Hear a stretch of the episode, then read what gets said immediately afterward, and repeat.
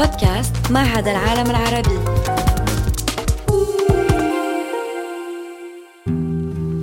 يدعوكم معهد العالم العربي إلى استكشاف الإنتاجات الأدبية العربية المعاصرة بأشكالها المختلفة عبر لقاءات مع كتاب وكاتبات.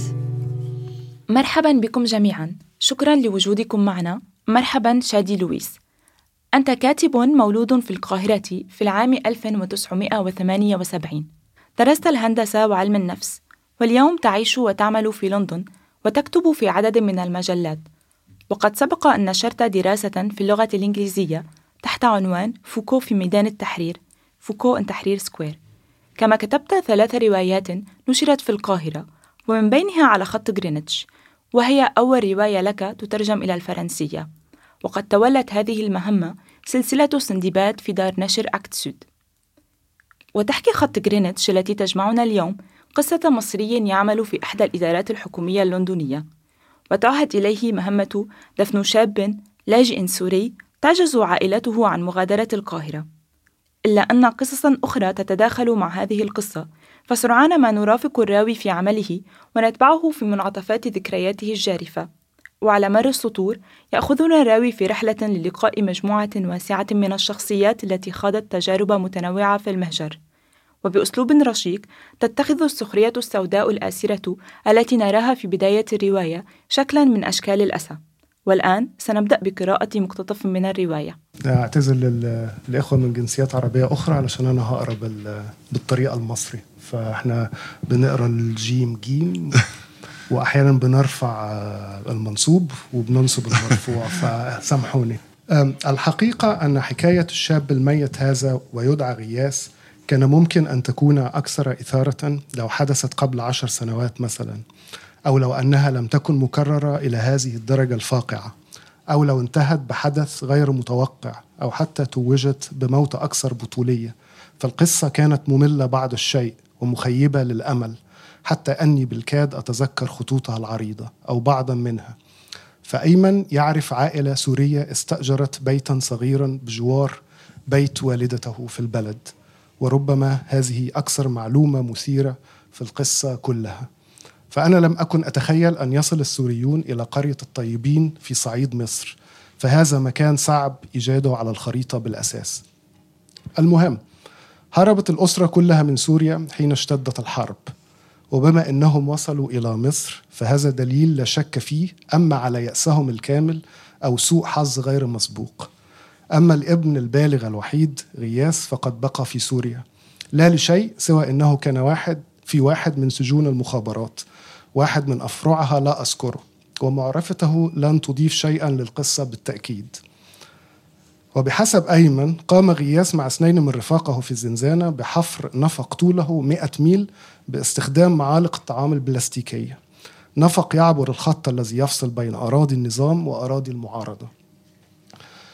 ويبدو أنه بمجرد خروجه من النفق ألقت واحدة من فصائل المعارضة القبض عليه لسبب ما. طبعا لا مفاجآت حتى الآن. ولمدة ثلاثة أسابيع استمر احتجازه في أراضي المعارضة. خلالها تبادل السيطرة على محبسه 22 أو 23 فصيلا. لا أتذكر على وجه الدقة لا أتذكرهم على وجه الدقة للأسف. وحكم القاضي الشرعي لأحد الفصائل بإعدامه لسبب غامض. لكن القاضي نفسه أعدم بعدها بنصف ساعة وهكذا نجا مرحومنا غياس من موت محقق. وأعتقد من الممكن للقصة أن تطول بشكل أكثر مللا في متاهات كل تلك التفاصيل خاصة حين يصل الأمر للطرق التي نجا بها من 140 غارة جراء قصف طائرات من 21 دولة ومن البراميل النظامية والغازات الملونة وغير الملونة ذات الروائح وعديمة الرائحة هذا غير صواريخ الكاتيوشا بالصدفة تعرض غياس على صغر سنه لطيف واسع من كل هذا. وكون أنه انتهى في فرع آخر للمخابرات مرة ثانية لا يضيف سوى طبقة أخرى من التكرار للقصة. فصحيح أن طرق التعذيب في هذا السجن تلزمنا بالاعتراف بالموهبة والخيال الفذ الذي استثمر في اختراعها وتقدير الهمة والإخلاص في تفعيلها إلا أنها لا تقود إلا نتاج متقاربة جدا في النهاية.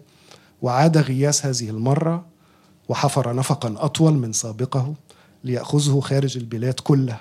حفر بمفرده هذه المرة ودون الاستعانة بأية أدوات. وأعتقد أن أيمن بالغ قليلا حين ادعى أن غياث فعل ذلك كله بينما كانت يداه مقيدتين خلف ظهره طوال الوقت. وفي عيد ميلاده التاسع عشر نجح في أن يصل من النفق إلى البحر فعلا. وسبح من بيروت إلى الأسكندرية في ثلاثة أيام فقط. ويبدو أن دلفينا طيبا كان قد رافقه في رحلته. تلك وأعتنى به بشكل جيد خلالها لكن ولسوء الحظ فإنه وصل إلى مصر.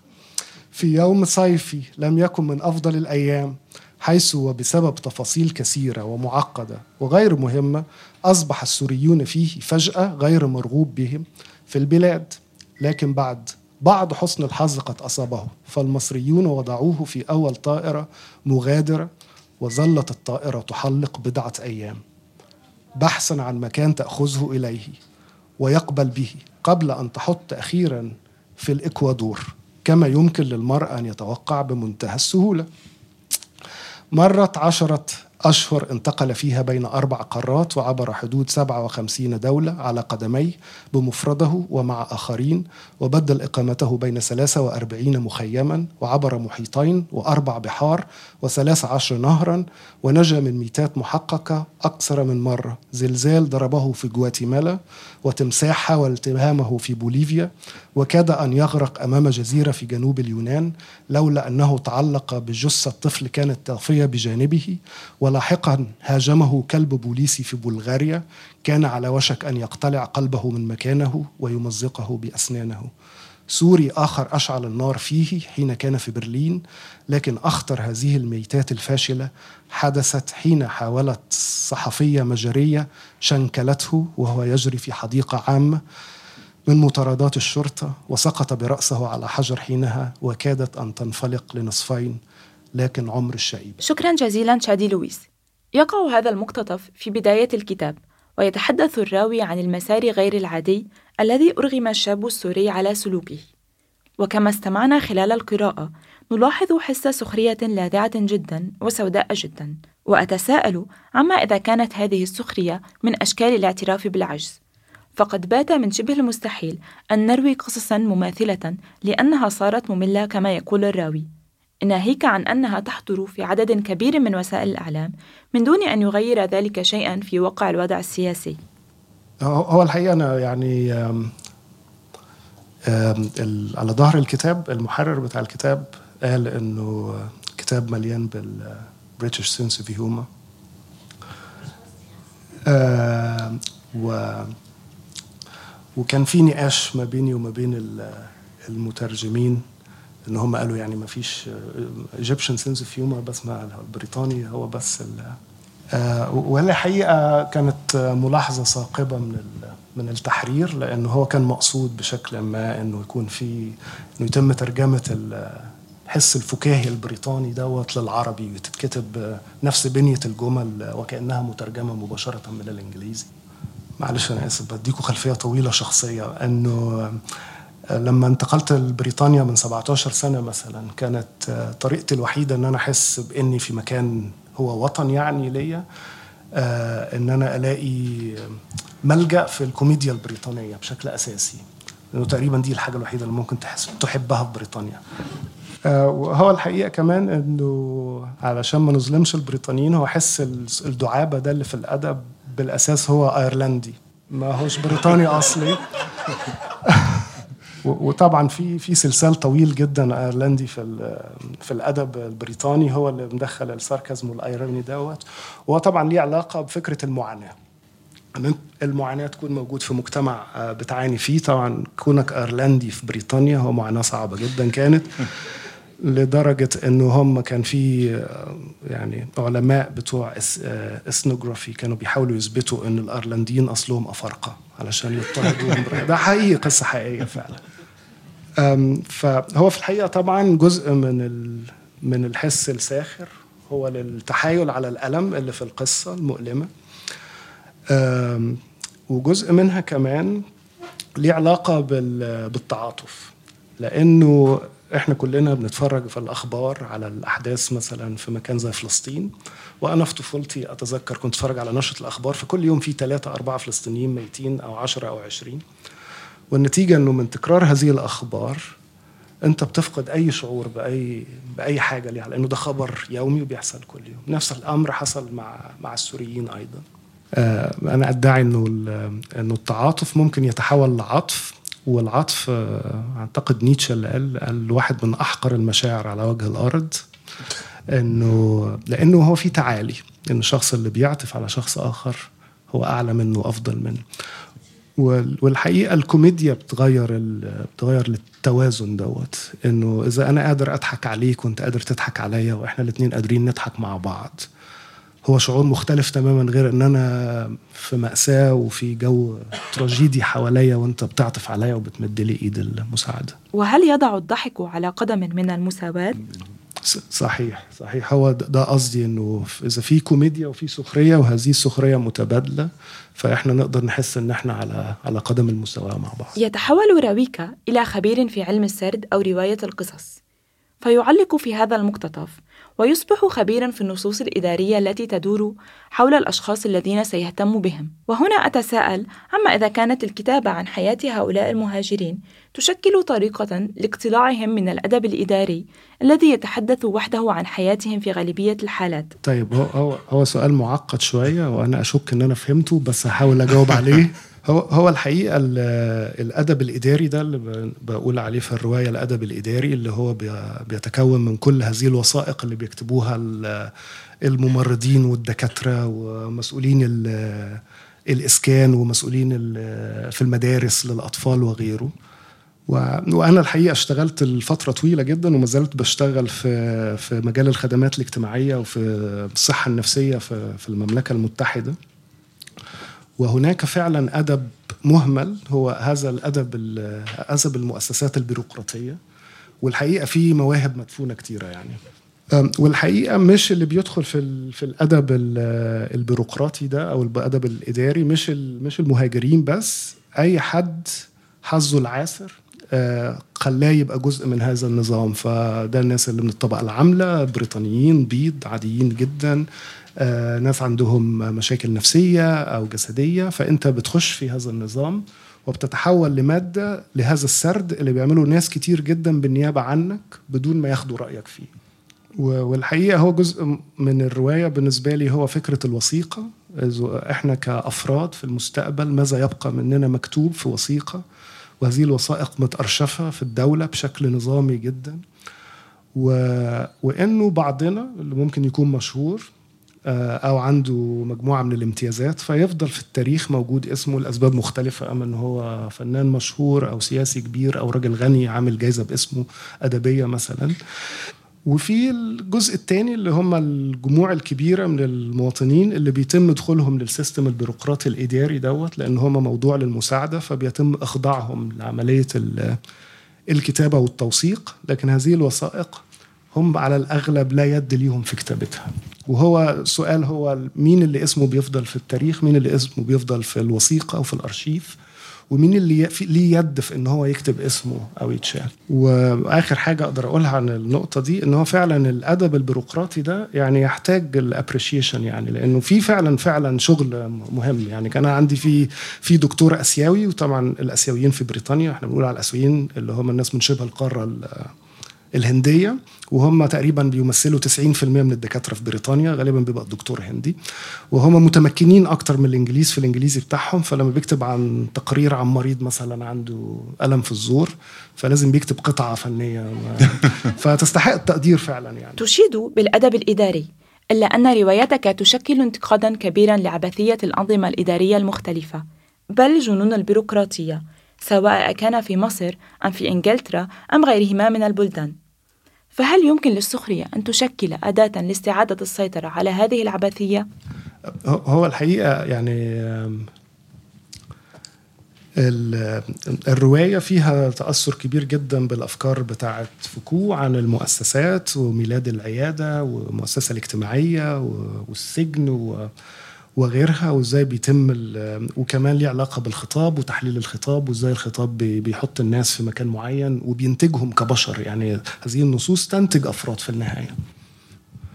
آه، لكن بما إني لكن بما إن أنا عملت في الخدمات الاجتماعية في في النظام الاجتماعي دوت فأنا ابن المؤسسة المخلص أيضا في نفس الوقت. فطبعا هو الأدب المعاصر الادب الحديث هو ابتدى مع لو إحنا افترضنا إنه ابتدى مع كافكا فهو بادئ أصلا على أساس فكرة نقد البيروقراطية و... و... وطابعها الكابوسي اللي بعد كده طبعا ظهر في حاجات زي الفاشية والنازية. وغيره. فهذا خط ممتد في الأدب بوجه عام الحديث واصل معانا للمعاصر بالتأكيد هو نقد البيروقراطية لكن يعني اللي قرا الرواية اتمنى يكون في حد قرا فيكم آه، أو حد هيقراها في المستقبل آه، هيلاقي إنه في تعاطف مع البيروقراطية. يعني في جزء بيقول إحنا آه، يعني في الشخصيه النيجيريه اللي اسمه كيودي بيقول إنه البيروقراطية بتخلينا ناخد أحكام عامة وما الموضوع شخصي فنعمل انتقامات شخصية مثلا على سبيل المثال. ففي خط رفيع جدا ما بين نقد البيروقراطية والاحتفاء بيها. يعني في النهاية البيروقراطية اللي إحنا بنتكلم عنها في الرواية تحديدا هي دولة الرفاه. دولة الرفاه الناس في باريس بتنزل بتحرق وبتتخانق في الشارع علشان ما تدخلش القوانين النيو ليبراليه النيو ليبراليه بتقول لنا والله إحنا نشيل البيروقراطية وكل حاجة تبقى جميلة وكل واحد يعتمد على نفسه. ففي علاقة حب وكراهية معقدة شوية وغالبا السخرية هي أكتر حاجة مناسبة للتعامل مع حاجة ambivalent ومعقده بهذا الشكل. هل يمكن أن نستمع إلى مقتطف آخر؟ كيف حالك يا صديقي المفضل؟ ولم يمنحني فرصة للرد فلقد قبض على يدي في الحال بقوة وشعرت وكأنه يعصرها وسحبني وراءه إلى مقدمة المرصد الملكي ودون أن يقول شيئا تحرك بعض خطوات إلى جهة اليمين ثم عاد قليلا إلى اليسار بحركة دقيقة ومحسوبة وكان مازال يجرجرني وراءه برفق وأنا كنت مستسلما. وتوقف برهة وكأنه يحاول أن يتذكر شيئا ونظر إلى الأرض ليتبين علامات ما كان يبحث عنها. وبعد لحظات انفرجت أساريره ولمعت عيناه كمن وجد ضلته أخيرا وانتصب فاتحا رجليه على شكل مثلث تاركا مسافة أكبر من اللازم بينهما ولم يكن من الصعب تفهم ما يحاول القيام به. لكن الأمر كان عبثا طفوليا لا يتناسب مع لا مع الموقف ولا مع الرجل ولا مع الرجل في سنه. تعرف لماذا طلبت أن نلتقي في هذا المكان؟ هنا يمكن أن تضع قدما في شرق العالم وقدما في غربه. ترى هذه القدم تقف شرق خط جرينش وهذه في غربه. لندن معتدة جدا بنفسها وأسيادها ظنوا أنهم مركز العالم وقرروا أن يقسموا الأرض والسماء من هنا. منتهى الغرور. لكن هذا لا يعنينا كما تعرف. فأنا وأنت ومن مثلنا في هذه المدينة دائما بين البينين. لا نحن هنا ولا هناك. كنت متوقعا أن يسرد كيودي بعضا من نظرياته العظمى لكنني لم أستسغ ما قاله ربما لأن الجو كان حارا جدا ولا يحتمل تفلسفا فارغا مثل هذا. هل أحضرتني هنا لتفرجني على خط الزوال السماوي؟ استقبل كيودي سؤالي التهكمي بتقطيبه على جبينه سرعان ما ذالت وعادت لوجهه ابتسامته الصبورة. لا لا أنا فقط أعرف أن المكان قريب من سكنك وأنا احبه وظننت أنه مكان مناسب للقاء. تصور هذا أول مكان زرته في لندن حيث وصلت إليها من ثلاثين سنة. تعرف أنني لا في ليغوس درست الجغرافيا في الجامعة. وكان الشيء الوحيد الذي أردت أن أراه في لندن هو الزمن الخط الرفيع الذي يختفي فيه وتبتل وتبتلع فيه الدق وتبتلع فيه الدقائق نفسها. وجئت هنا وكنت ما زلت شابا صغيرا نظرت إلى الشريط الذهبي اللون لخط جرينتش المثبت على الأرض في الداخل ورأيت الزمن راقدا على جانبيه في استسلام وشعرت بالفخر والحزن معا. سمعت في صوت كيودي رعشة صادقة من التأثر ولم أفهم مصدرها. وأشعرني ذلك ببعض الحرج وظننت أنه من الأدب أن أشاركه بعضا من ذكرياتي أيضا حتى نكون متساويين. أفهم تماما. حين وصلت كان ركن الخطباء في هايد بارك أول مكان أردت رؤيته وكان الموضوع محبطا إلى أقصى حد. ظننت أنه لم يسمعني فهو كان يحملق أمامه في الفراغ ومرت برهة من الصمت قبل أن يلتفت إلي ويقول بصوت متحسر ركن الخطباء. لم أذهب إلى هناك أبدا. دعنا نجد مكانا للجلوس على النجيلة. نفهم رمزيات العنوان بشكل أفضل في هذا المقتطف. وأود لو تشرح لنا لماذا يشكل خط غرينتش كناية عن الهجرة؟ والله هو الحقيقة المقطع ده مباشر شوية. المفروض يعني ما كناش نحطه في الرواية. وطبعا هي تجربة كتير جدا من المهاجرين أو بيشعروا بيها وخصوصا من الجيل الأول أحيانا الناس من الجيل الثاني. إن هم ما قدروش إن هم يندمجوا بشكل كامل في المكان اللي وصلوا ليه. ولا هم غادروا المكان اللي فيه أو يقدروا يرجعوا له تاني أما الأسباب سياسيه أو لأنه المكان اتغير أو هم اتغيروا. آه علشان كده كل الشخصيات الرواية تقريبا آه هم في في وضع البين بين ده الموجودين طول الوقت. آه هم في جزء منهم موجودين في الماضي بتاعهم وده حاجة كلنا كخبرات إنسانية بنختبرها إنه ماضينا لا يعني لا يتركنا نحمله معانا وبيفضل يأثر فينا وبيفضل مكمل معانا. وفي نفس الوقت إحنا برضو في نفس المكان الجديد ده وجزء منه نعم في النهاية ليست الهجرة مسألة جغرافية فحسب بل هي مسألة وقت أيضا آه ده صحيح ده صحيح. وأنا كنت بتكلم قبل الإيفنت مع صوفي ترجمة الكتاب وقالت لي كان موضوع مشكلة كبيرة إن إحنا نعرف مين بيتكلم وبيتكلم إمتى وده حصل في الماضي ولا حصل في الحاضر آه والحقيقة المشكلة دي كمان كانت عند المحرر العربي في, النسخة العربي. فقالوا لي يعني حاول تعمل سرد نعرف هو ابتدى فين وخلص فين. مش معقول نعرف مين اللي بيتكلم بعد ثلاث صفحات ونعرف الزمن بعد عشر صفحات. يعني فالحقيقة الميوعة بتاعة الزمن آه والمكان كانت مقصودة إنه القارئ بيجد أحيانا صعوبة إن هو يعمل يلاقي مكان في الجغرافيا عشان يعرف الشخصية دي بتتكلم فين في الجغرافيا بتتكلم في إيطاليا في ناس بتحصل حاجات بتحصل في ميلان وبعدين في وسط البحر وبعدين بنروح سوريا وفي لندن في مواقع مختلفة ومقابر في لندن وغيره وكمان يحاول يفهم الزمن بيحصل فين في, في كل ده هل في الماضي ولا في الحاضر وفي أي مكان. والإحداثيات المعقدة ما بين الزمن والمكان دي تحديدا القصد منها ده أنه خبرة الهجرة هي انتزاع من من الزمن على قدر ما هو انتزاع من من الجغرافيا كمان. في روايتك بعد ثالث للهجرة إنها اللغة. فأكثر ما يتسبب بمعاناة السيدة أليف هو فقدانها للغتها. فهل هذا ما دفعك إلى مواصلة الكتابة باللهجة المصرية؟ تمام تمام. آه طبعا جزء اللغة جزء مهم جدا إنه آه في خبرة الهجرة طبعا ما هيش واحدة. يعني ممكن شخص يهاجر لفرنسا وهو بيتكلم فرنساوي في بلده الأم اللي ممكن تكون في شمال أفريقيا. ولكن في النهاية عنده لكنة قوية بتعرف منها إن هو مهما قعد هنا أو عاش هنا. و ونفس الحكاية في في بريطانيا وهشرح إزاي. في في في لندن في جنسيات كتيرة يعني ناس من خلفيات كتيرة وهم مستقرين ممكن في الجيل الثالث والرابع ممكن يبقوا رئيس الوزراء بتاع بريطانيا عادي جدا. ف لكن في لعبة بنلعبها في المكتب العام في في الخدمات الاجتماعية لما ترد على حد في التليفون وهو بيكلمك إنجليزي native وهو غالبا من الجيل الثالث لكن أنت تقدر تعرف لونه إيه من الإنجليزي بتاعه ال native وفي اللغة ال... بيبدو هذا السلسال التاريخي بتاع الزمن بتاع خبرة الهجرة اللي ممكن حد ما اختبرهاش في حياته ولا أبوه اختبرها وغالبا جده اختبرها مثلا في بداية القرن العشرين لازالت بتأثر في الطريقة اللي هو بيتكلم بيها مع إنه جيل تاني وجيل تالت وجزء من من هويته اللي بتشكله والطريقة اللي بيعبر عنها وحتى صوته وتحديد طبقته الاجتماعية كمان. ده الوضع في بريطانيا يعني تحديدا. لكن في في النهاية العلاقة ما بين اللغات في المهجر وغير المهجر ليست متساوية. يعني هي مش مجرد إن في لغة بتتعلمها هنا وبتروح تتعلمها في مكان تاني. في هيراركيه موجودة تراتبية لا للغات في كل مكان. وزي ما أنتم شفتوا أنا بحاول أتكلم بالعربي واحيانا بتقفز كلمات ما بلاقيش حل غير إن أنا أقولها بالإنجليزي مثلا.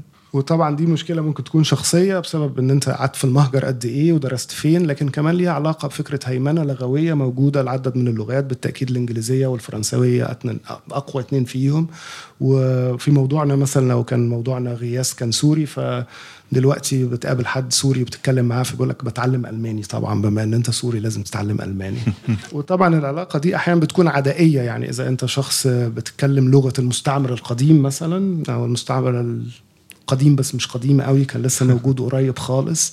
فهناك علاقة عدائية أيضا موجودة بشكل ممكن خفي وممكن بشكل معلن أيضا مع هذه اللغة اللي أنت مضطر تتكلمها طول الوقت وتتعامل معها. آه، وفي مقطع في الرواية عن شخصية السيدة ألف وهي فيه بتشرح قد إيه إنه إن أنت تتكلم في لغة عندك مجموعة من الاختيارات اللغوية ولما بتختار واحدة فيهم كل واحدة فيها بتديك موقع معين في العالم. وتقدر تعبر بيها عن نفسك بشكل مختلف ممكن تكذب في واحدة أكتر من التانية ممكن يكون دمك خفيف أكتر من التانية ممكن تكون أكثر جدية تعمل معلومات بأكتر من التانية وهذه ميزة للهجرة لكن هي عبء أيضا في في النهاية إن أنت تتعامل مع كل هذه المستويات وتحاول تعمل توازن فيها. شكرا جزيلا، هل يمكن أن نستمع إلى مقتطف آخر؟ هو مبدئيا المقطع ده من من المقطع المفضل بالنسبة لي في الرواية واحيانا بقعد أقراه بالليل قبل ما أنام وأضحك شوية. قلت لها أنها سوداء فعلا هي لن تحب هذا بالتأكيد يا كيودي. هز كيودي رأسه بالنفي فلم أفهم على نحو صحيح. هي غضبت من مناداتي لها بحلوتي أكثر من أي شيء آخر وقالت أنها ستقدم شكوى رسمية للإدارة ضدي لأنني خاطبتها بطريقة مهينة وذكورية حسب ما قالت. أما حقيقة أنها سوداء فلم تستطيع أن تجادلني فيها. فهمت أنه على وشك استخلاص واحدة من نظرياته المسلية وانخرطت معه في حوار في غاية الغرائبية. لكنها ليست سوداء يا كيودي. هي شقراء جدا وأنت تعرف ذلك. لا هي سوداء وكلنا هنا سود. ليس الجميع. عندك باتريك مثلا أبيض وبشعر أحمر. أيرلندي إذا أسود. وألن إنجليزي وأبيض شيوعي يجعله هذا أسود أيضا. طيب وماذا عن دي لا هي أيرلندية ولا شيوعية مثلية وتربت في ملجأ هي يعني سوداء مرتين. طيب وأنا مسلم يعني أسود لكنني لست مسلما يا كيودي وأنت تعرف هذا جيدا أنا من عائلة مسيحية.